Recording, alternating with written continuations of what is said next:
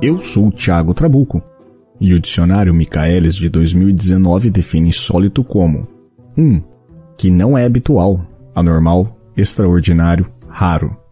Ele cita como exemplo: ele tinha o gosto insólito de colocar geleia em pizzas. 2. O que é contrário ao uso, às regras, aos hábitos.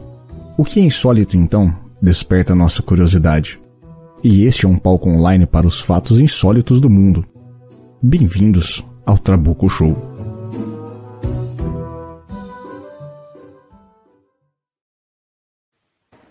Olá, pessoas, sejam bem-vindos ao Trabuco Show.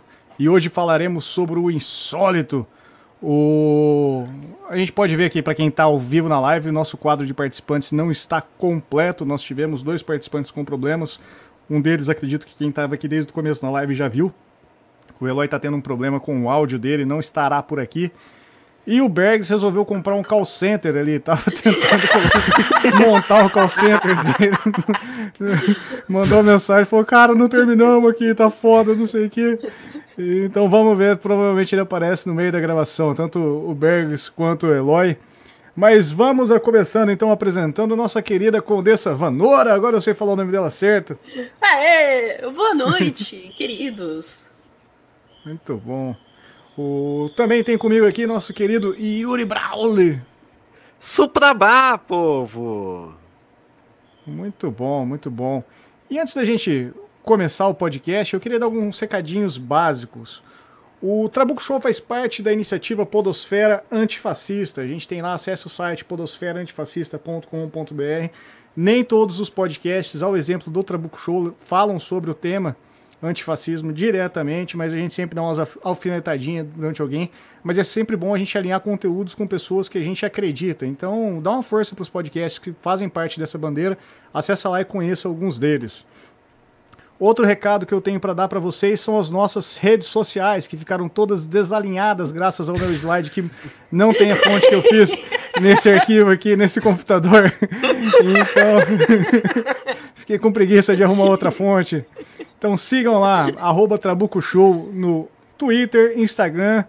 Assine para quem está assistindo a live agora no YouTube ou no, no Twitch. Faz um favor pra gente, dá um likezinho ali, dá um follow. Eu tô precisando de mais alguns follows para colocar umas métricas a mais no, no YouTube.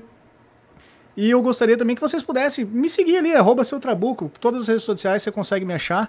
E também o finado Facebook, que quase ninguém mais usa, mas a gente está lá também. De vez em quando eu jogo os links ao vivo para fazer. Hoje a gente está fazendo só ao vivo direto no YouTube e na Twitch mas às vezes sai por lá também. No, no, Facebook é o único que é diferente, que é arroba Trabuco Show Podcast. Porque Trabuco Show, por incrível que pareça, é uma banda de mariachi da Espanha, que já tem essa arroba no Facebook. e é, sério, é seríssimo isso. Caralho.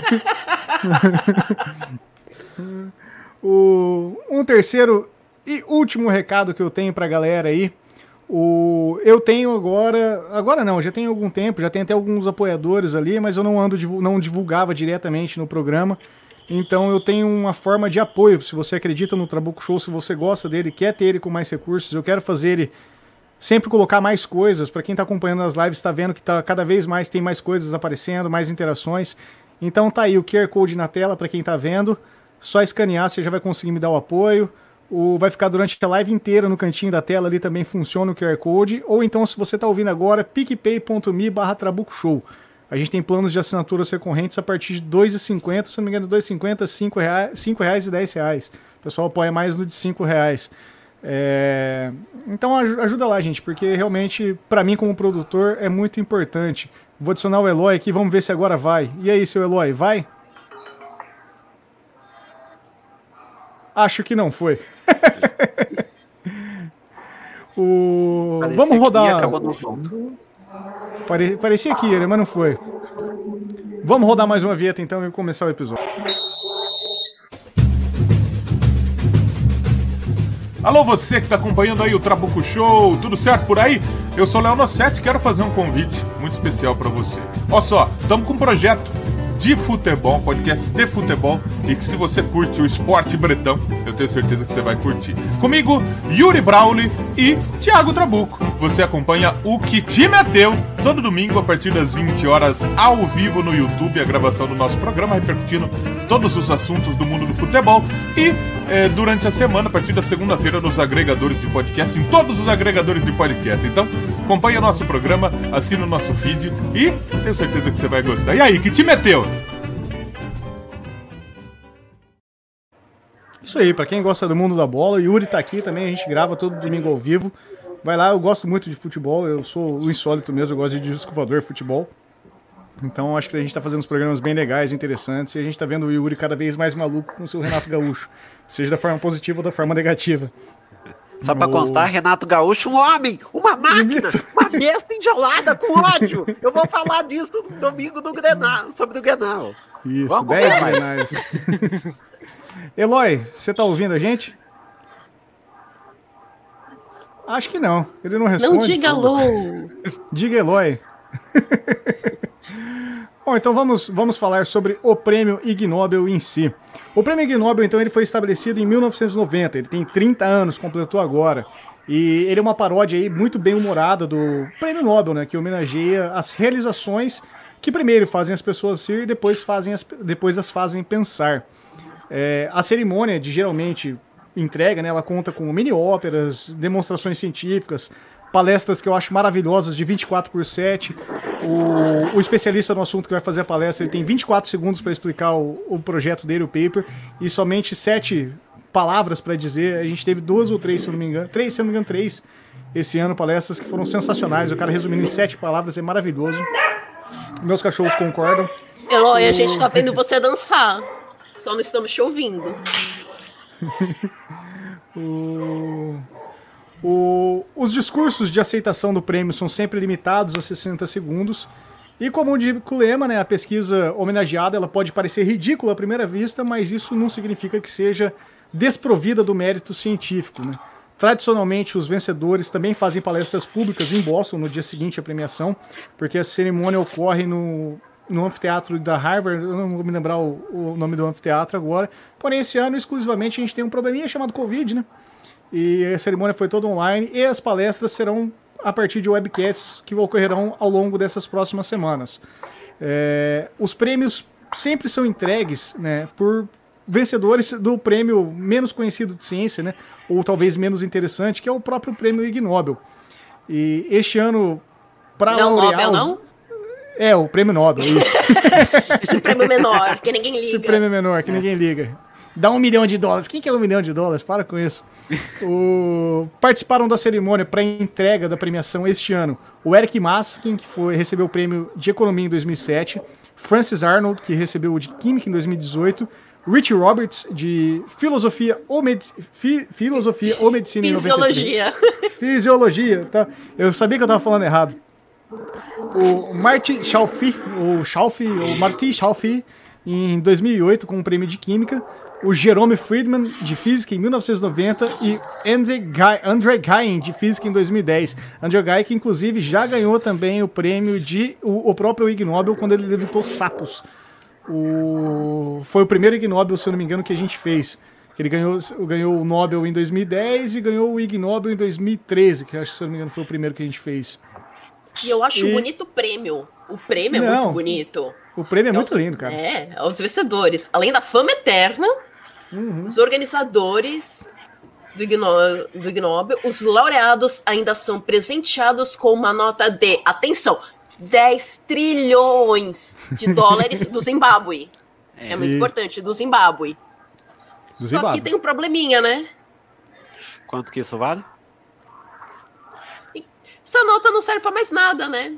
Ela é oficialmente falsificada, porque o Zimbábue parou de usar a sua moeda nativa em 2009, por causa Sim, da inflação disparada e da hiperinflação. A gente já deve ter ouvido isso em algum lugar.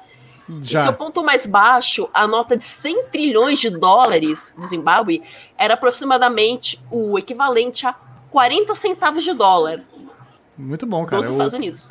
O governo do, do, do Zimbábue, inclusive, recebeu um prêmio Ig Nobel por ensinar as pessoas ou facilitar o aprendizado dela a trabalhar com números.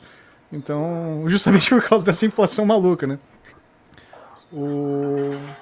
E, bom, esse ano realmente o prêmio foi todo online devido à Covid, como a gente disse. E os pesquisadores eles não puderam receber o troféu direto no anfiteatro. Então, em compensação, eles receberam um arquivo em PDF com cinco páginas para eles poderem imprimir o troféu.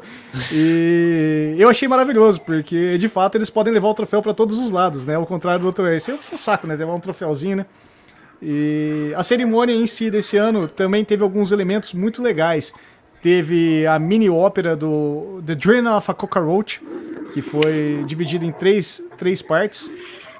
E fora todo, todos os eventuais, eventuais lançamentos de papel.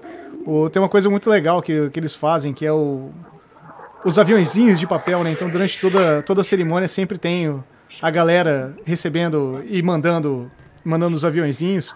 Inclusive eles tentaram estabelecer o recorde de, de maior quantidade de pessoas é, jogando aviões de papel, né? O... Conseguiram? Tá por aí, Eloy? Tá ouvindo? Tô vendo você dançar lá com o karate? É, tipo, ele tá tentando. Tá fazendo, tentando- olha a onda, olha a onda. É. Só que. Esse é o The Dreaming que- of Cockroach. o... Bom, vamos, vamos tocar outra vinheta e vamos pros laureados. Bora. Várias vezes, os integrantes do projeto pedem que a nossa equipe não ligue qualquer tipo de iluminação. Você vai conseguir acender a luz, Bilu? Apaga a tua. Bilu diz que quer dar um recado. Qual a sua mensagem para a Terra, Bilu? Apenas que escutem o Trabuco Show. O contato foi de pouco mais de 10 minutos. A distância permitida não foi suficiente para imagens de melhor qualidade. Bilu diz que está cansado e desaparece na escuridão. Fechando minha câmera aqui por motivos de, de conexões. Pra mim tava travando aqui, não sei se pra vocês estava travando. É, Então vamos lá. O, o primeiro prêmio, então, do Ig Nobel o... foi o prêmio de acústica. Antes de qualquer coisa, eu tô escutando um ruído aí, tem alguém tocando Pois um... é, eu também tô, tô escutando. Ah, é que assim, o Eloy ele não tá conseguindo falar com a gente, então ele tá telegrafando. Eu, eu mutei ele. Pronto, resolvido o problema. o, o primeiro prêmio, então, foi o prêmio de acústica. Foi laureado para pesquisadores da Áustria, Suíça, Japão, Estados Unidos e Suécia. Os pesquisadores que receberam o prêmio foram Stephen Haber, Takeshi Nishimura, Judith Janiski, sei lá, o Mark Robertson e Takumeshi Fitch. Takumeshi é um nome muito legal, cara. E eles receberam o prêmio justamente por estudar como o grito de uma fêmea de jacaré chinês, o Alligator sinensis, ele muda quando o jacaré respira em uma atmosfera com gás hélio. Vou dar uma explicadinha rápida. Para fazer isso, eles acabaram submergindo o crocodilo em uma piscina com uma câmera de ar, eh, onde eles introduziram nessa câmera uma mistura de 88% de hélio e 12% de oxigênio. Essa mistura ficou conhecida como Heliox para fim de estudos. Né? E assim como acontece quando você vai numa festa, sabe quando você tá na festa do seu sobrinho e vem aquela bexiga de gás hélio e você dá uma tragada nela? O- eles conseguiram reproduzir esse som no jacaré. E eles fizeram uma série de demonstrações em escalas do som. E eles definiram os sons como, como as ondas sonoras, né? Os primeiros formantes. Até coloquei na tela aí para quem está assistindo. O, o primeiro formante, então, ele tem um pico de espectro que ele passa de 405 425,7 MHz no ar comum e ele vai para 825,1 mega- me- 825,1 Hz no, no Helix. Tira o mega aí. Eu coloquei o mega sem querer. Então O ele segundo fica mais form- agudo? Não, esse no ar comum ele, ele é o normal. Ele é o, o espectro normal do, do grito. O segundo formante ele vai de 1618 para 3155 com o Heliox. Seria o F2 que a gente está vendo ali. O que ele dá na média do pico ali que está marcado como 2722. O que, que, que, que eles conseguiram provar com essa pesquisa? Um dos motivos que, que eles trouxeram foi determinar se os jacarés ou alguns, alguns outros animais com, com, vo- vo- com vocalizações similares a ele, o, se eles poderiam utilizar essas cordas vocais para algum tipo de comunicação, tal qual a gente está fazendo agora gravando o podcast. E a ideia deles surgiu da observação que alguns animais eles rugem para os demais para controle territorial. E também, talvez principalmente, para dominar as fêmeas da espécie. Né? O jacaré em si, o, as fêmeas só copulam com jacarés maiores. Né? O, as fêmeas só copulariam com o The Rock, se, se o mundo fosse possível assim. Né? E, e uma das hipóteses dele foi justamente isso, determinar se seria pelo som do animal. O que no caso com o corpo maior foi eles. Hum, como que eu posso dizer?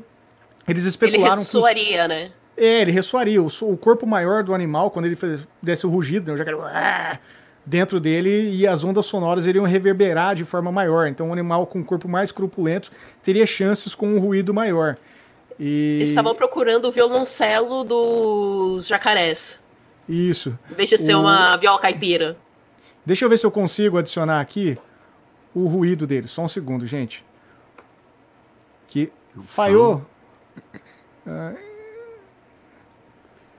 Mas faz sentido a, a teoria deles. O... E é muito legal o jeito que o jacaré fica. eu, eu, eu, particular, eu não vou. Cadê? Vamos ver se eu consigo achar aqui. Acústica. Calma lá, calma lá, calma lá. Vamos ver aqui o slide 17. Jesus! Fomos para outro prêmio. Podcast ao Eita. vivo. não era esse não, né? Não. Vocês escutaram? Não. Não, não só ver as imagens rodando. Poxa, assim. eu vou colocar então, então no, na, no, no editado, no, no, que vai sair no feed, vai estar o, o, jacaré com o seu, o seu ruído diferente, né? E eles conseguiram provar então. Eles conseguiram provar que a, que a hipótese realmente era real, porque eles de fato não conseguiram colocar para os jacarés para copular, né? Por motivos óbvios, não é assim que funciona na natureza, né? Mas é, eles conseguiram colocar ali e fazer todo o teste com a glande, com tudo, do, com a glande não, com as cordas vocais do, do animal, como reverberaria, reverberaria e como o som fica totalmente modificado. Dá pra gente ver uma, uma disparidade assim de volume muito grande quando ele tá com essa mistura de helix. Ô, Trabuco. Hum. Dá pra dizer então que se a voz do, do jacaré não, é, é não pode ficar aguda pra dar um tchan? com certeza, cara. Com certeza. A Caborges falou duas coisas. A primeira, que até as jacarós fogem do sertanejo universitário. E a segunda é que o Trabuco tá igual eu tentando apresentar trabalho com um slide na faculdade.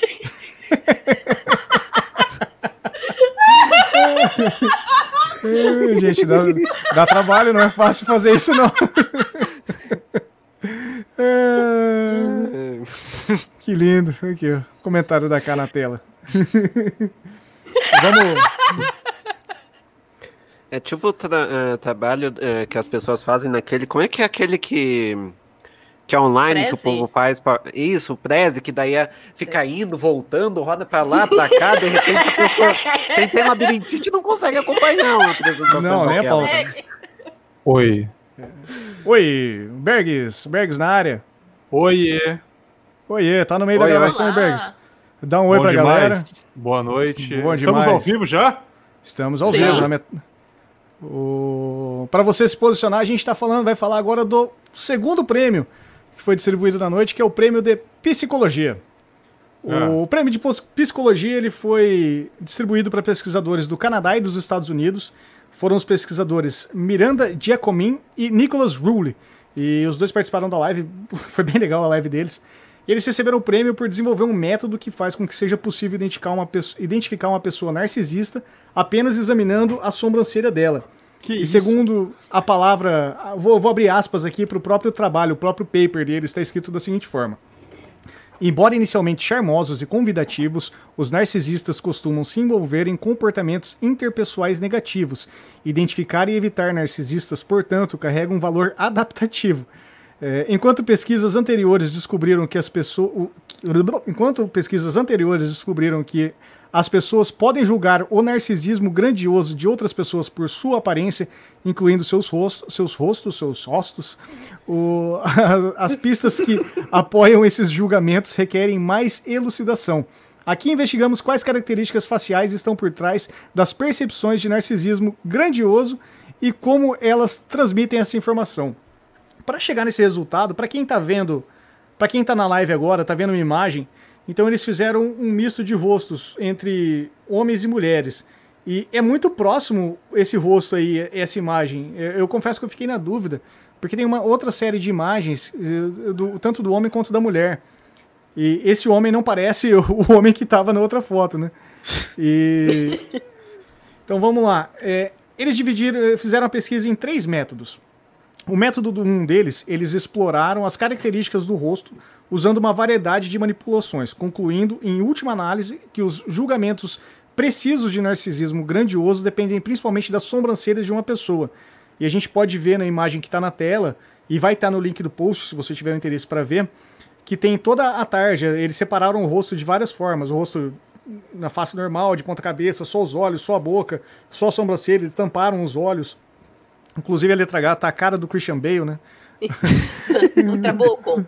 Ah. É, uma curiosidade, sabe por que esses testes que as pessoas têm que analisar rostos ou imagens, elas sempre são em preto e branco? Não. Porque se ela tiver em cores, a gente coloca a nossa percepção do que cada cor significa em cima da imagem. Olha aí, que da hora. Olha então aí, você só consegue olhar branco, de forma né? mais, em, mais impessoal no preto e branco. Pô, que Caramba, da hora. Caramba, que legal, faz sentido. Não sabia disso não. É. O, faz sentido pra caralho, né? Por isso que minha sobrancelha tá sempre pra cima, porque eu sou narcisista. É, eu não, não, não sei. Não... Ou uma pessoa com a têmpora muito tensa. Ah, então é. pode ser que é a primeira opção mesmo. Deixa eu abrir a câmera aqui. Eu tô ficando meio careca assim. Será que minha sobrancelha vai se destacar? Destacar a sobrancelha, eu fico sem sobrancelha, né? Fica tipo velcro. Nossa, essa foi boa, hein, cara. o, o, seguindo a pesquisa deles, o segundo método, né, o método que eles dividiram entre 2A e 2C, eles, eles di dialogam aqui. Identificamos a distinção das sobrancelhas. Por exemplo, espessura e densidade, como principal característica que dá suporte a esses julgamentos finalmente confirmamos a importância das sobrancelhas. Então, até então, as sobrancelhas para eles não era nem um pouco importante, né? Ah, servia ter... só para segurar o suor, né? É, o suor do pra... cabelo não cai no olho, né? Uhum. E o terceiro método, né, o 3A e 3B, foi medindo quantas percepções do narcisismo mudaram quando trocamos as sobrancelhas dos narcisistas e não narcisistas entre os rostos. A gente pode ver para quem está vendo na tela, eles separaram algumas características das pessoas em tamanhos de sobrancelha e formatos. Então, uma sobrancelha um pouco mais baixa e um pouco mais alta. Então, eles separaram itens como psicopatia, maqui maquiavelismo, é, narcisismo e masculinidade nas sobrancelhas. O cara da, o masculino do, do, do lado alto está igual a cara do Jack do Lost, assim, sabe? Caramba, e... cara, e tipo assim, é, você tem que prestar muita atenção pra perceber as diferenças, né, cara? Sim, mas. mas... Vindo assim de, de relance, eu não vejo tanta diferença. Mas prestando um pouco mais atenção, você vê que realmente a Tem uma diferença sim, né? É. É, parece até algumas que mudam até o cabelo, cara, mas não, não é, é, só a sobrancelha que mudou, é né? Muito louco. É que o demônio isso, tá nos detalhes, né? A microexpressão faz muita diferença. Principalmente faz, na masculinidade ali embaixo, que é tem mais destaque, né? É, Quanto mais queixo, coisa... mais shed, né? E então, isso que eu ia falar, uma coisa que eu reparei nessas imagens é justamente a altura do, do queixo, que eles deram, eu acho que eles deram uma trabalhada nisso também, né? Porque dá pra ver dentro de, até da psicopatia e a masculinidade fica bem claro isso. E o narcisista ele tem o queixo mais largo, né? Aquele famoso queixo de herói, né? E os autores eles ainda propõem que a primeira impressão ao ver uma pessoa que tem perdão, eles propõem que a primeira impressão ao ver uma pessoa que tem um valor adaptativo, permitindo a identificação de comportamentos sociais negativos, como narcisismo, egoísmo, egocentrismo e vaidade. E a série desses três experimentos elas foram, foram realizadas com fotografias de 10 recortes de rostos de 39 alunos, sendo que desses 26 eram mulheres. E com que os testes de personalidade então realizados lhe ofereceram. É, quando eles identificaram, falaram assim, esse cara realmente é narcisista, então vamos colocar ali. E, então, os resultados eles indicam que as sobrancelhas dos narcisistas têm menos densidade de cabelo, sendo mais alinhadas e arrumadas, o que faz total sentido para alguém que for, seja narcisista, né? E na imagem eu acho que fica bem claro, a sobrancelha eh, talvez seja mais reta ali, sabe? Mais, Uhum. Mais arrumadinha, arrumadinha, sobrancelha Sim. feita, né? Tirando a masculinidade, né? Que o de menor sobrancelha é o, o menos masculino, né? Que também faz total sentido. Sim. podcast ao vivo a gente tosse, gente, não tem corte. Maravilhoso, cara. Corona em live, né? Corona Fest. 2020. Corona Fest. O prêmio de física. Vamos para o prêmio de física. Esse prêmio de física eu adorei, cara, de verdade. O... E por incrível que pareça, teve gran... muitos países envolvidos nisso, né? A gente teve Austrália, Ucrânia, França, Itália, Alemanha, Reino Unido e África do Sul. E os pesquisadores os chefes da pesquisa, né, que foram quem, recebeu, quem receberam a premiação, foi o Ivan Maskimo, Maximov e Andriy Pototsky. E talvez, sei lá, todos sejam da Ucrânia, né? o... E eles foram premiados por determinar experimentalmente o que acontece com o formato do corpo de uma minhoca da Terra viva quando são atingidas por um, vibra, um vibrador de alta frequência. Isso. É... Nossa, eles colocaram o Hitachi em cima da minhoca, foi é. isso? Calma, calma com o vibrador, a gente vai, a gente vai explicar um pouco mais. Né? É. Gente, a, a, minhoca tava no vibrador, não era o vibrador que era a minhoca. É, não era o vibrador em formato de minhoca, né?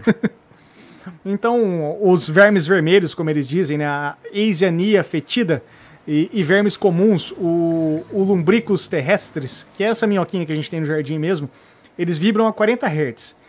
E eles foram previamente imobilizados temporariamente por uma imersão em etanol por, de 20% por cerca de 2 minutos. Então eles davam uma anestesiada na minhoca ali, né? deixava ela, davam uma pinguinha. Tipo quando você rouba porco, que você enche o, o pão, de, o pão de pinga, joga pro porco, o porco come e deita desmaia, você vai lá e rouba o porco, sabe? Maravilhoso.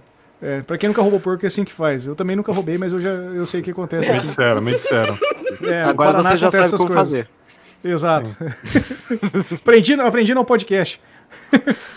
o... Então o objetivo. Manual do jovem fazendeiro, né, cara? Isso.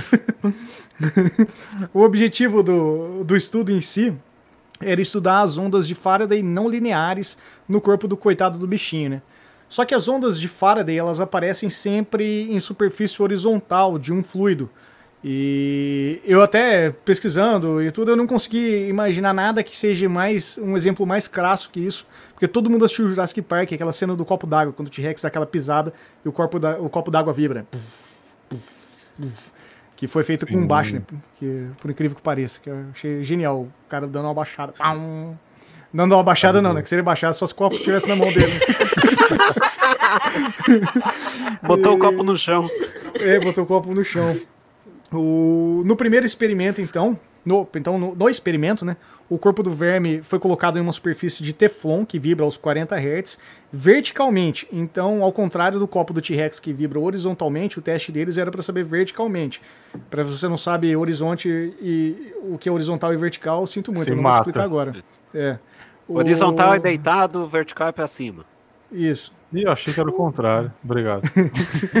então, enquanto, enquanto vibrava né, nos 40 Hz dentro do, em cima do Cefum, todos os movimentos do corpo desses vermes, né, eles foram registrados por uma câmera de vídeo e um sistema de medida laser via fotodiodo, né, um sistema de LED. O... E conforme previsto pela teoria de Faraday, um subharmônico né, aparece na, na metade da frequência de menor amplitude e induz harmônicos adicionais.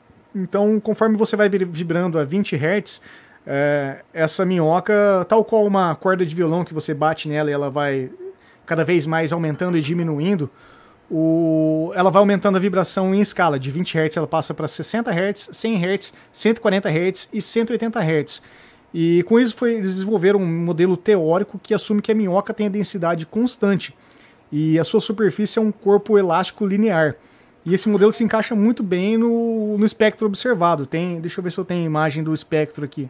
Eu não sei se eu vou ter ela agora, mas vai estar no link do post. Não, não tenho. Eu só tenho do pessoal recebendo prêmio que eu acabei pegando.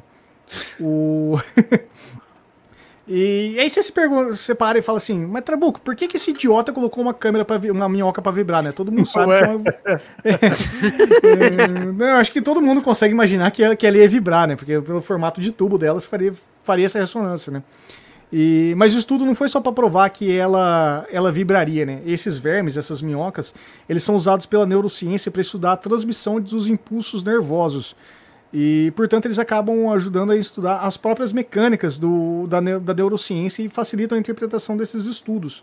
Legal. E ainda no próprio artigo eles colocaram uma, uma frase curiosa que eles dizem que eles escolheram esse tema e esses animais em específico porque esse tipo de estudo com minhocas, né, as minhocas em si, elas não precisam da aprovação do comitê de ética para experimentação em animais. Né? Então, se eles quisessem oh. fazer em outro tipo de animal, ia dar ruim. Porém, dentro da pesquisa tem um, um videozinho que eles vibraram um gato e o gato não deu certo. Ah, é Mas não entrou na pesquisa. O gato relaxou e dormiu. O gato né? relaxou. Ah, que as minhocas elas são muito sensíveis à vibração. Tem até algumas teorias que eles estão estudando que eles não sabem do porquê a minhoca ela sobe à superfície quando chove. Hum. Eles não sabem se é por causa da vibração da chuva ou se é porque é mais fácil dela deslocar. Mas tem um fato interessante sobre a vibração que se você reproduzir o tipo de vibração que topeira faz na Terra, quando ela tá cavando atrás das minhocas, as minhocas têm uma reação. Elas meio que dão uma fugida, sabe? Caralho. Se for parecido com a vibração das topeiras. Rapaz. É, a Ká falou que tá imaginando a minhoca fumando depois do experimento, sabe? o Luciano destacou aqui, né?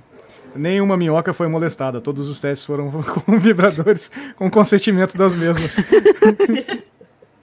É importante, é importante, cara. É importante destacar.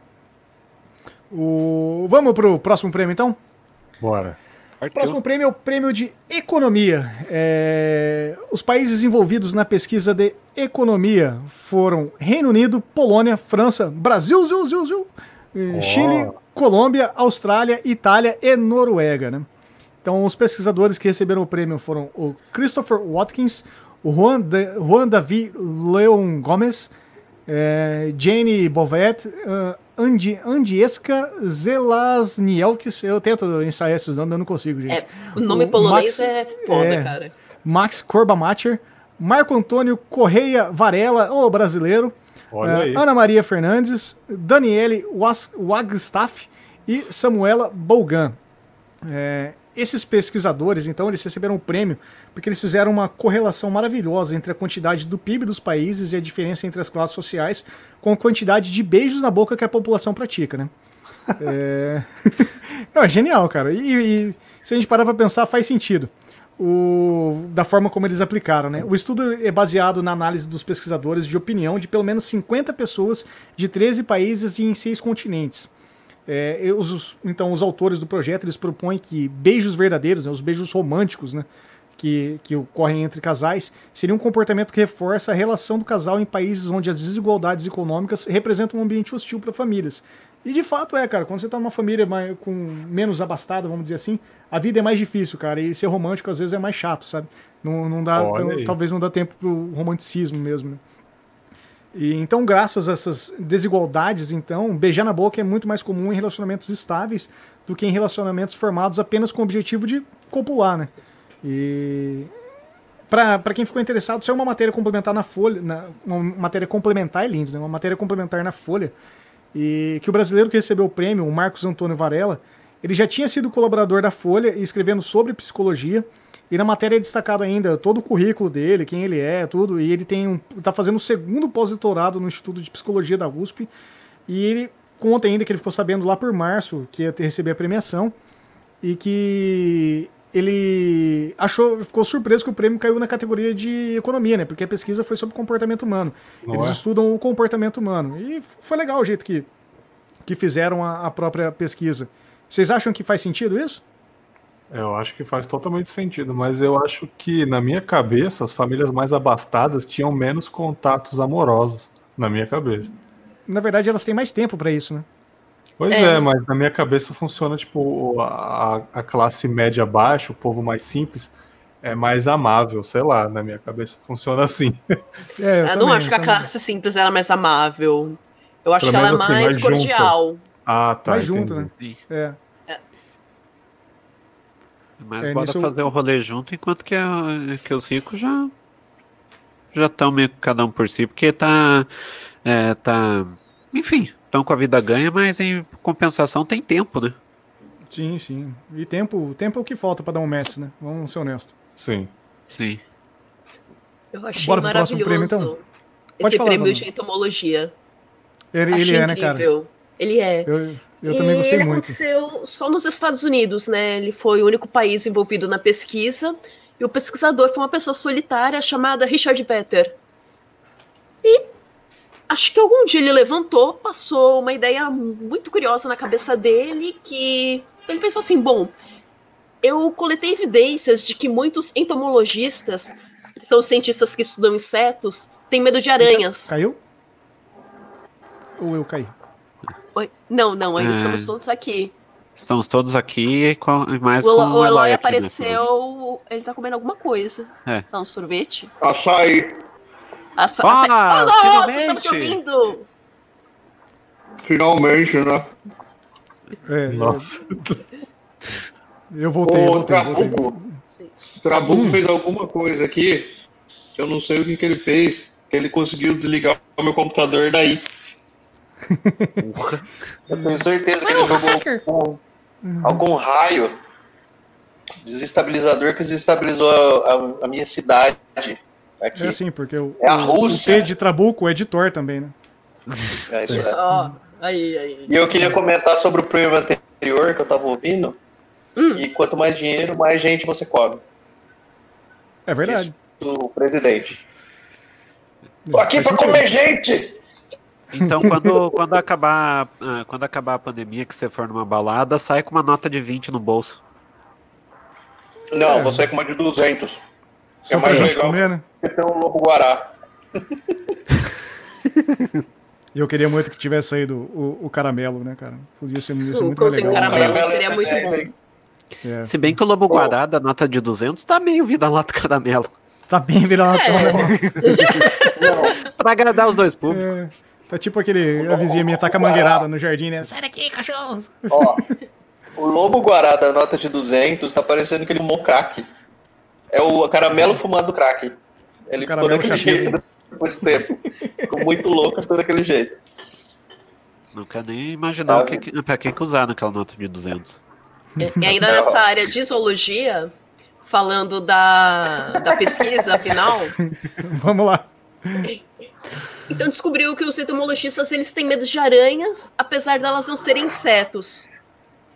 Sim, e, isso é mais São legal, porque a maioria das artrópodes, tá, pessoas. gente? né, É, a maioria das Lápis pessoas não, acham que são, são insetos, né? E não são.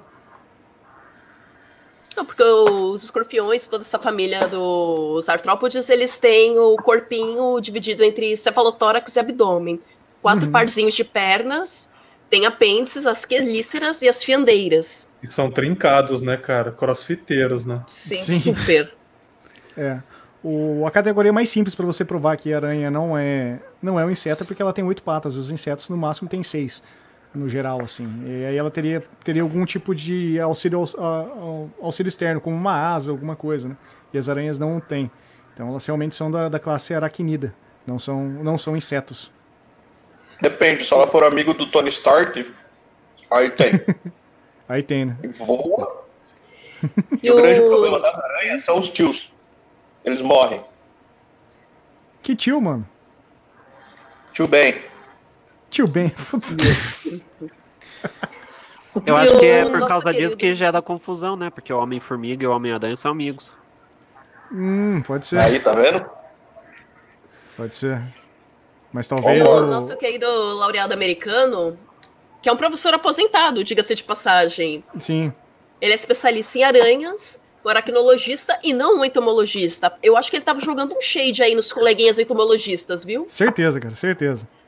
E ele recebeu esse prêmio porque ele conduziu essa pesquisa com os entomologistas para quantificar qual o nível de aracnofobia que eles possuíam. Uhum. Eu fico imaginando, sei lá, ele jogou a aranha em cima dos coitados do- dos moços? Tá fazendo pesquisa, gente? Puta pilha errada, Não, ele- né? Muito. Ele, ele basicamente conduziu a pesquisa perguntando para as pessoas o que que, o que que dava medo nela. Deixa eu ver se eu consigo diminuir o gráfico aqui. Se vai. É, não, não vai mudar, eu já cortei ele. O, basicamente ele perguntou o que para os entomologistas o que, que daria medo deles, né? da aranha. Eles responderam que a sua maioria elas eram, elas tinham duas patas a mais, que já, já justificaria o medo deles. Ela era silenciosa, ela era noturna, ela mordia, ela tinha presas, ela podia ser perigosa, ela era perigosa, ela era feia. Alguns responderam que elas poderiam ter pelos, que elas Ela andavam no feia, teto, inclusive. Sua filha. Porque todos os insetos são super simpáticos, né? Um modelo de fotogenia que puta Sim, merda. sim. É. Não, com certeza, com certeza. E- Sua feia, sua boba. Umas eram bobas. É, eu eu bolei Ele uma chegou, teoria por que, né? que eles pensam Fala, isso, fala. né? Que eu acho que é provavelmente porque as aranhas elas se alimentam dos insetos, né? Então o objeto de estudo deles é destruído pelo, pelas aranhas, né? Pelos É obliterado pelas aranhas. Exato. Mas ele então chegou à acho- conclusão bonita de que a ara- a aracnofobia dos entomologistas é semelhante à do público em geral. Parece. Sim. É, não, foi, foi um gênio, né? E eu queria saber aonde tá a caixinha de sugestão para eu mandar ideia de pesquisa pro pessoal do Gnobel e o pessoal do Prêmio Menor Nobel. Porque eu tenho muitas perguntas e não tenho cientistas para me responder. Cara, o processo de seleção do Gnobel é feito por uma banca gigantesca, assim, gigantesca. E todas as pesquisas que aparecem aí, provavelmente a grande maioria tem utilização para algum outro sentido. Essa é a única, de todos os prêmios de Ig Nobel que eu já fiz, é a única que eu acho que não não tem alguma outra utilidade, a não ser falar que os caras se cagam de aranha, né? É, Eu também me cago de aranha, então eu posso me configurar como um estudante de insetos. Né? Principalmente a, a armadeira. A armadeira é Né? brava. Não, cara, aqui, aqui, no, aqui no Paraná, aqui no Sul, tem muita aranha, cara, e, cara, não, não é legal, gente, não é legal. O... Meu Vou primo mais- colocava as aranhas pra brigar. Hum, Era seu legal. primeiro Raul Seixas. Não, ele pegava as aranhas e colocava elas pra brigar dentro de um vidro. Era Muito uma, bom. uma coisa bem legal. E ele era paranaense, tá vendo? O povo do Paraná. Eu preciso conversar Não é normal, sobre isso com vocês. Não é, não é bem. Esse povo- Isso é um esporte bem comum no Japão. Eles colocam um- uma espécie de aranha tigradinha lá pra, pra brigar, tipo rinha de gala. Eles apostam tal. É um esporte bem comum lá. Se eu não me engano, na região de Kagoshima. Caraca. Eu aposto que Japão- virou anime. Ah, com certeza. Talvez. Ah, com certeza. Eu consigo imaginar a aranha vestida de sainha com os peitão. Caraca, assim, certeza, velho. Deve ter, mano. Um ano em nuvem. Sabe? Sim. Imagina a versão do Dragon Ball com uma aranha. Deus me livre, cara. Não gosto de aranha, gente. Não gosto. Vou tocar mais uma vinheta e a gente vai pro próximo prêmio.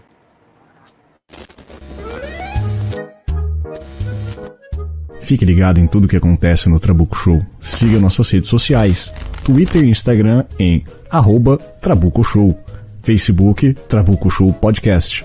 Caso prefira, me encaminhe uma mensagem via WhatsApp DDD 44 número 99845600049 ou então simplesmente envie um e-mail para contato@trabucoshow.com.br. Muito bom. Próximo prêmio, então. Adorei- Adorei esse profissionalismo, parabéns. Obrigado. Parabéns mesmo. Olha, eu fiquei impressionado. É a Obrigado, próxima vez que eu nascer, eu quero ser igual ao Trabuco. Ah, Aqui todos agora querem. eu tô de boa. O próximo prêmio é o prêmio de medicina. E esse eu confesso que eu fiquei muito surpreso por saber que ninguém tinha, tinha registrado esse tipo de doença ainda, né? O prêmio ele foi concedido para. É, o prêmio ele foi. É que eles concedido pra- registravam como fobia, né? Isso. Mas é, Não, mas de não fato chegava é, a ser né? uma doença característica. Sim. Quem Acho que recebeu o prêmio são os pesquisadores da Holanda agora. e da Bélgica. Foram o Nienke Vulnik, a Damian Dennis e o Arnold von Loon. E eles receberam a honraria semi-máxima da ciência, né, o nosso querido Ig Nobel, por diagnosticarem a nova doença, então tratada como doença agora, que se chama misofonia, que é o desconforto sentido ao, ao escutar outras pessoas mastigando. E é legal que E aqui eu vou É. mandar um beijo pro Garcia, o Zero Humano, porque isso irrita demais ele. Ele é uma, acho que é uma das primeiras pessoas que eu conheci que se irrita com barulho de mastigação em qualquer lugar. Ô, Cara, tá Eloy, mastiga mais Hum. perto do microfone. Ah, eu tô, tent- eu tô tentando aqui, mas eu tô mandando açaí, não tá rolando. Tá, tá, peraí. Vou tentar aqui, peraí. Muito bom, muito bom. O, é legal que o, o, o Arnold von Loon, ele participou da live de para receber a premiação comendo uma maçã só, só de pirraça, sabe? E- Ah, esse povo que faz pirraça é tudo bobo. e para diagnosticar, né, para o diagnóstico, ele, os três eles acabaram utilizando o resultado de uma pesquisa que envolveu 42 pacientes em 2013. Então eles definiram então essa, essa existência como uma, uma nova doença do campo do cognitivo comportamental. Então ela talvez já, já tinha sido tratada como uma fobia, né? Eu acredito que sim, cara, porque eu já vi um monte de pessoa falando que, que odeia ouvir escutar outras pessoas mastigando, alguma coisa assim. Mas não, até então não, não era ciência mesmo, não era, quer dizer, não era ciência, era ciência, não era uma doença mesmo. É porque eu acho que deve cair no quesito de hipersensibilidade ambiental, que é um barulho que provoca uma resposta muito exacerbada dentro ali da psique da pessoa, do, e sensorial também. Sim. O... Queria mandar um abraço pro pessoal que tá na live aqui. Para quem não, não está, para quem tá ouvindo o podcast, provavelmente você tá ouvindo desde o começo, não, ao contrário da live, né, que se senta com ela andando. É, mas a gente grava ao vivo, sai no YouTube. Quem estiver na live aí, se puder dar um, se inscrever no canal, dar um joinha aí. Mas quero dar um abraço para cá, para Ana, pro Luciano, Luciano Dias inclusive. Tô devendo uma pedra gigantesca para ele porque ele arrumou uma pauta fenomenal pro Trabuco Show aí que vai acontecer nos próximos programas. Cara, de verdade, obrigado mesmo. O Dívida Eterna. Quem mais tá aí? O Rodolfo Sá chegou também, muito bom. Muita gente chegando e aparecendo na live. Ah, foda-se, o... foda-se, vai pro prêmio aí. Não, vai, vai cagar.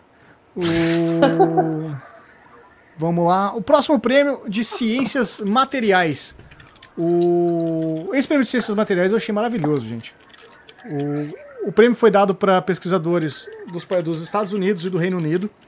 Foram a Metin Erin, a Michelle Beber, o James Norris, a Lisa Perrone, eh, Ashley Rutkowski, Michael Willon e Mary Ann Hagant.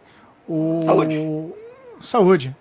E eles receberam o prêmio nessa categoria porque eles provaram que facas fabricadas com fezes humanas congeladas não são muito úteis. Quê? E... foi, foi genial, genial. Do jeito que você é. usa. É, se você não, congelar não. o cocô, dá pra você esfaquear alguém, né? É, então, mas é, essa, é a premi... essa é a premissa, né? O, a então, equipe de cientistas. Falar, pode falar, Quando eu vi essa matéria, eu achei que ele estivesse investigando alguma coisa maluca dessas pessoas que têm uma, uma faca, uma faca de cozinha mesmo, para fatiar o cocô no banheiro. Achei, você achou porque... que eles estavam vendo alguma coisa maluca? Isso normalzinho. Não, ainda parece irrazoável porque tem uma evidência anedótica. Sim. Eu achei que eles estivessem investigando esses relatos muito comuns em threads de Twitter ou de Reddit da vida, que tem as pessoas que têm a sua faca de cocô para conseguir é, é o crime, é o crime que... perfeito, né? Você não tem, né? não tem arma do crime, né? É, para você não. conseguir fazer, É. Só que tem gente que só descarga não resolve, aí você tem que dar uma cortada ali para conseguir que o sistema hidráulico da sua casa funcione. Eu achei sim, que era sobre sim. isso. É, não, eu mas gostei. eles se basearam no, numa história real, teoricamente real, né? O, a história ela apareceu no livro Shadows in the Sun, de 1998, do, de, do escritor W. Davis, e onde ele conta a história de um membro de uma comunidade inuit, que são os esquimós, né?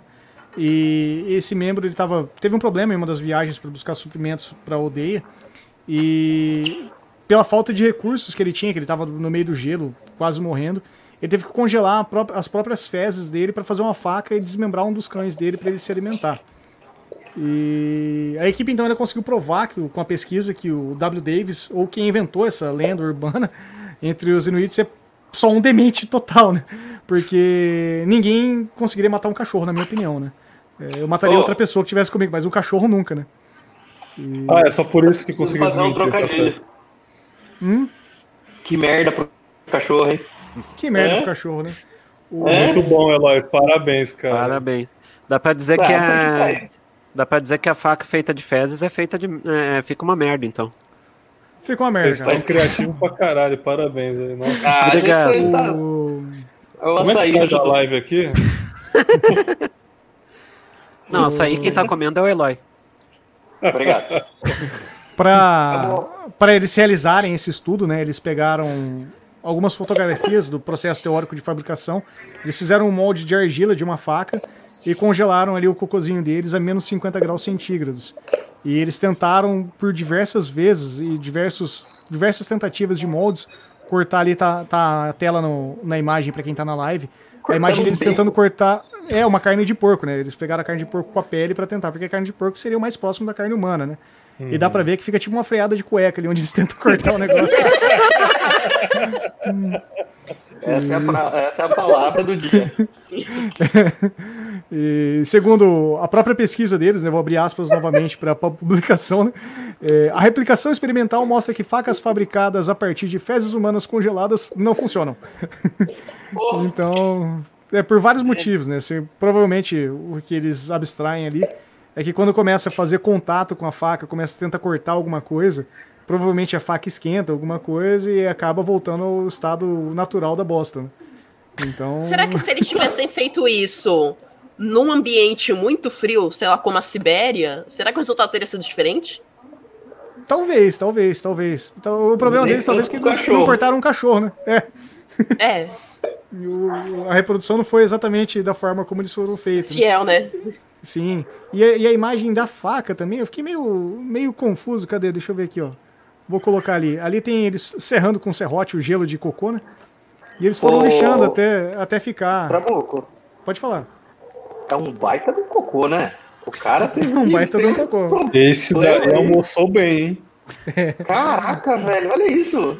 Sim. Não, e- isso é totalmente inviável, sabe por quê? Não tem um milho ali. É mentira. Não tem o quê? Um milho, não tem nada ali. Ah, não é. tem uma salada, não tem nada. Eu acho que é fake, hein, impossível velho. ter Esse acontecido cocô tá. É. muito liso, cara. Tá muito não, parece- bonitinho. Parece uma carne congelada, né?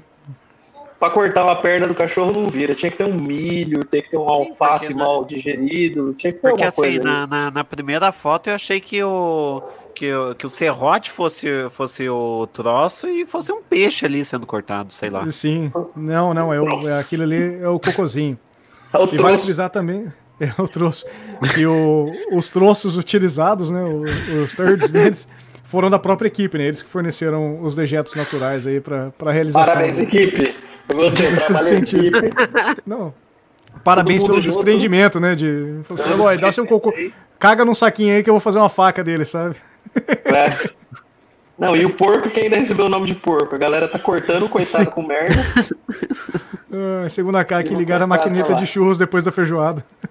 É. De churros. Nossa, é um belo churros. Ai, cara. Muito bom. Parabéns aos envolvidos. Próximo prêmio. É... Ig Nobel rapidão, gente. Senão, o próximo prêmio é um prêmio de administração, que é um prêmio que foi dado exclusivamente para chineses. E aí a gente entra nos próximos prêmios, são os prêmios de caráter não científico. São prêmios distribuídos pelo Ig Nobel, como sempre, convencionam. Eles dão, se não me engano, são 10 prêmios. E desses, agora eles aumentaram na última premiação para três prêmios para não cientistas, né? Não, não precisava de um projeto científico envolvendo necessariamente, né? É meio que Ainda era de humanas, né? é, eu, eu, eu particularmente não acho justo, né? Porque não, não condiz muito com, com os testes, né? Então, quem recebeu os prêmios foram o Xin Guan-an, o Moon Chan-chan, o Yang Kansheng, o Yang Gensheng Onde e o Lian Shenxiu. Onde eu É, esses mesmo. O... Como administrar uma pandemia do começo até o final. Sim. E por que, que eles receberam esse- essa premiação? Os cinco nomes aí do- dos homens citados, eles são todos assassinos chineses profissionais.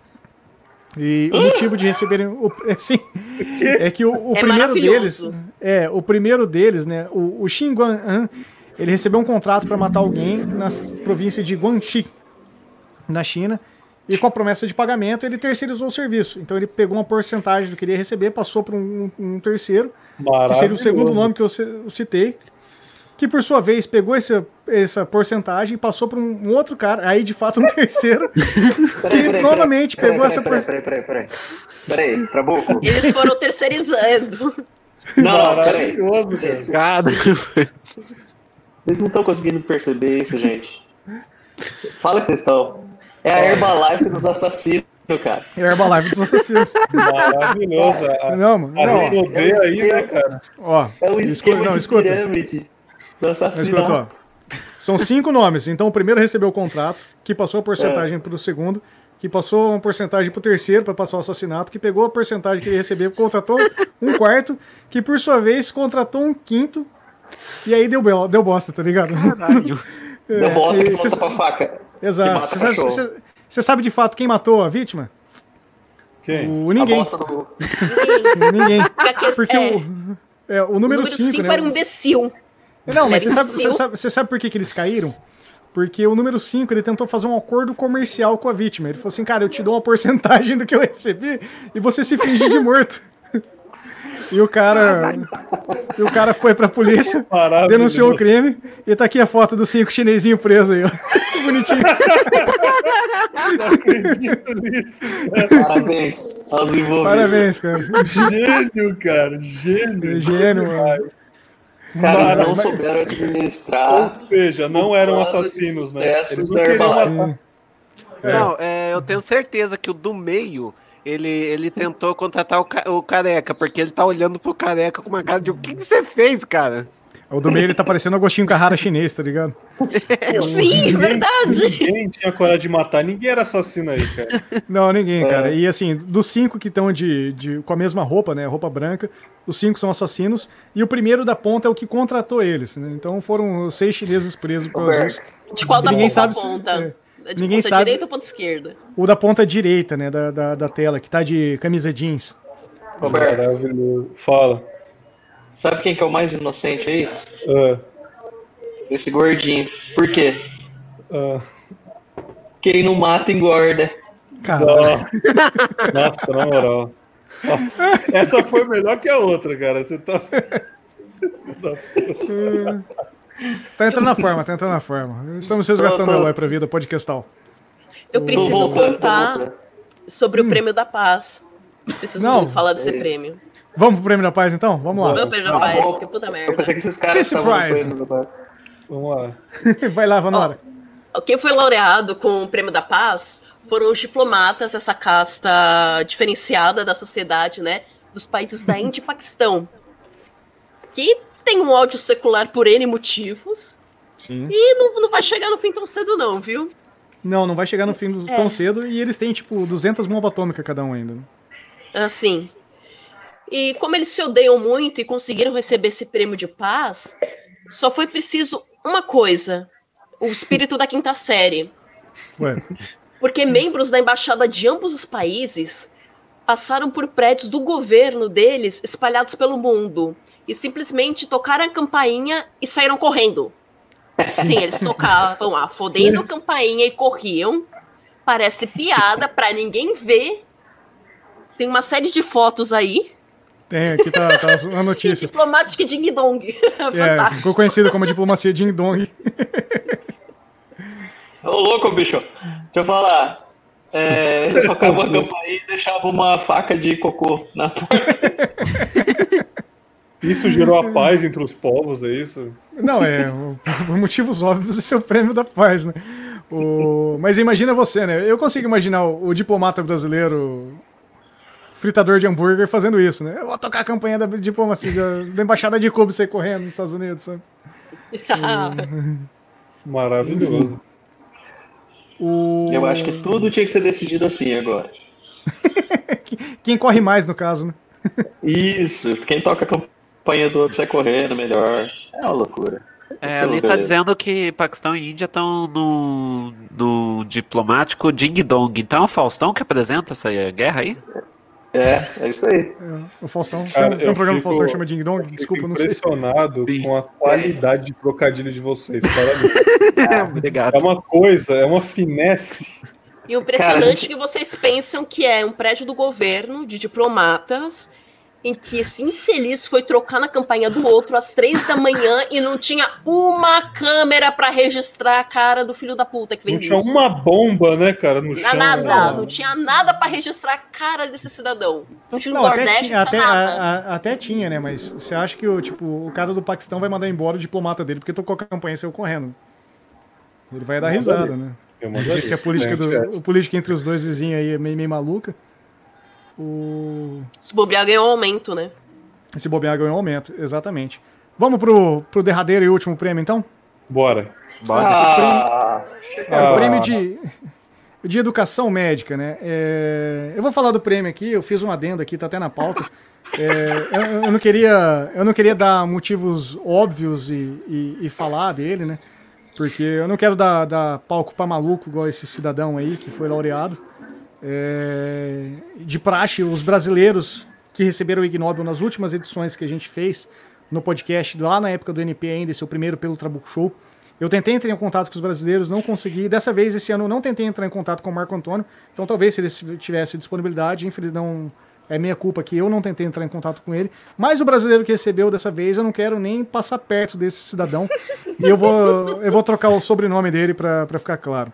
Então, receberam o prêmio Jair Biruliro, do Brasil, Boris Johnson, do Reino Unido, Uh, Nerandra Mori da Índia, Andrés Manuel Lopes Obrador do México, Alexander Lukashenko da Bielorrússia, Donald Trump dos Estados Unidos, Recep Tayyip Erdogan da Turquia, Vladimir Putin da Rússia e por fim o Gurbanguly Berdimuhamedov do Turcomenistão. e eles foram Caraca, laureados Fala por de novo. o do Turcomenistão. É o Gurbanguly Por favor. Bir, Berdimuhamedov. Você tá bem, cara? É Berdimuhamedov. Eu acho que foi um. Tô tendo um AVC o, o, o Trabuco aí, gente. Hadouken. E- Então eles foram laureados porque eles utilizaram a epidemia viral de Covid-19 para ensinar ao mundo que medidas pol- políticas possuem um efeito imediato muito maior entre vida e morte do que cientistas médicos podem fazer. Não é? E apenas para registro aqui, eu peguei durante a montagem da pauta, eu peguei hoje, na data de hoje da gravação, para datar o podcast, dia 24 de setembro de 2020, lá no site do Google, onde tem todas as notificações. O Brasil tem totais de 4.634.468 casos, com 33 mil casos hoje adicionados. Tivemos recuperados 3.992 e, infelizmente, 139 mortes e 294. Então, é um prêmio que eu realmente acho que não, não devia ser dado, porque eu acho que é dar palco pra maluco mais pra esses caras, eu acho que não precisa. E o Lukashenko, inclusive, é, da Bielorrússia, né, é o segundo Ig que ele recebe. Na verdade, ele recebeu dois Ig Nobels no, no mesmo ano, que, se eu não me engano, em 2013, ele recebeu o prêmio porque ele proibiu bater palmas em discursos públicos. E o segundo, quem recebeu foi a, a- Não, mentira, eles receberam, ele recebeu o prêmio da paz em conjunto com a polícia da Bielorrússia. Ele recebeu o prêmio de, da paz por proibir bater palmas em eventos públicos. E a polícia da, da Bielorrússia recebeu o prêmio por prender um cara que bateu palma, só que esse cara não tem um braço. Então ele tava batendo palma sem um braço no discurso. então. É, Por o prêmio coincidência, ele bateu o palmo. É. Por coincidência, ele bateu palma com o pata do cachorro que foi cortado com a faca de cocô. É. Só a galera boa ganhou esse prêmio aí pelas fotos. Só a galera né? boa. Talvez, talvez ele até teria o, o, o, o braço quando ele bateu a palma, né? Então, acabou, acabou que não tinha mais. Pessoal, esse é o prêmio Ig Nobel. Vocês têm alguma coisa a comentar? Alguma... Eu só tenho a comentar que eu adorei o profissionalismo dessa live, adorei é, o profissionalismo do Eloy, um cara que tá Ah. realmente muito, muito profissional nessa Além- live, com todos os equipamentos. Além do tempo. Não é, cara? Além do o cara tá muito à frente. Ô, gente. Eu queria dizer Além, que. além do tempo, porque a gente marcou às como- 9, você conseguiu entrar só às 9h40? Gente, eu tô no fuso horário diferente, vocês não têm noção. Eu queria deixar aqui o telefone do Bergs para vocês que precisarem montar a mesa. É, ele trabalha com isso daí. E Então, vou- vamos, vamos, vamos, tocar um- vamos tocar mais uma vinheta e a gente dá tchau aí todo mundo. Vamos lá. tocar amores. Tem uma história estranha para compartilhar? Nenhuma história estranha suficiente para ser estranho para o Trabuco Show. Entre em contato comigo e vamos contar o seu caos.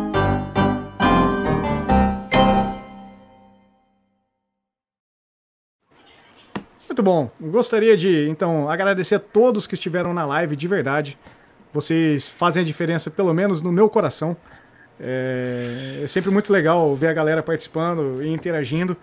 O, por mais que eu não, não dei muito tempo de a gente destacar a live, igual eu estava fazendo em outros programas, porque senão ia ficar muito corrido mesmo, porque tinha muito assunto.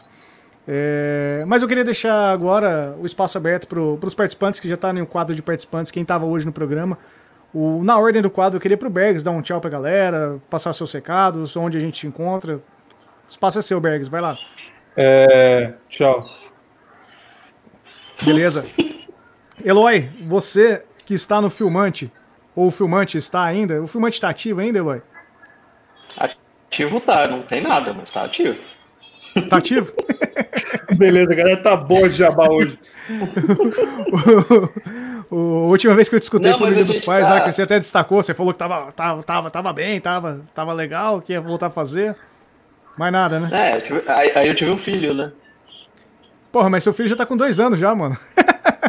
Caraca, não, vai fazer um ano agora, cara. Calma, né? Assim, Caraca, só isso? né? Pô, Só isso. O que, que você quer que eu, que eu acelere o moleque? Também vou falar, não, vamos lá.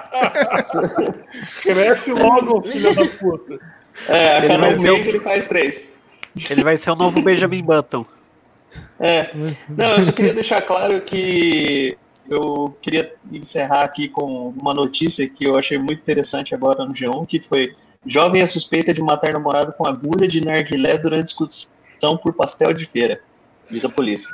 Nossa, Cara- essa notícia é pavorosa, gente. o que é uma agulha de narguilé? É, saca. Você já fumou narguilé, ô Trabuco? Já, já, já. tem Saudade. um Então, é, sabe aquele. Em cima de tudo, ele tem um trocinho onde fica o carvão, né?